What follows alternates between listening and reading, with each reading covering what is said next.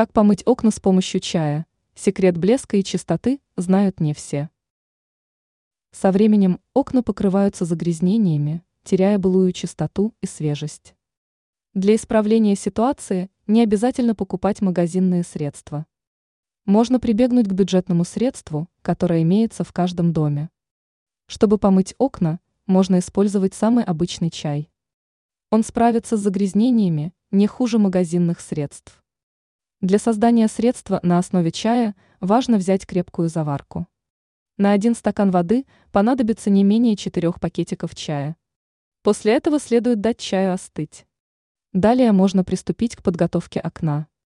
Для этого нужно удалить пыль и загрязнения с помощью влажной тряпки. После этого можно обработать стекла заваркой. Благодаря такому способу окна станут блестящими, чистыми и свежими. На них не останутся разводы. Важно, чтобы заварка не попала на оконные рамы, иначе пятна придется удалять другими средствами.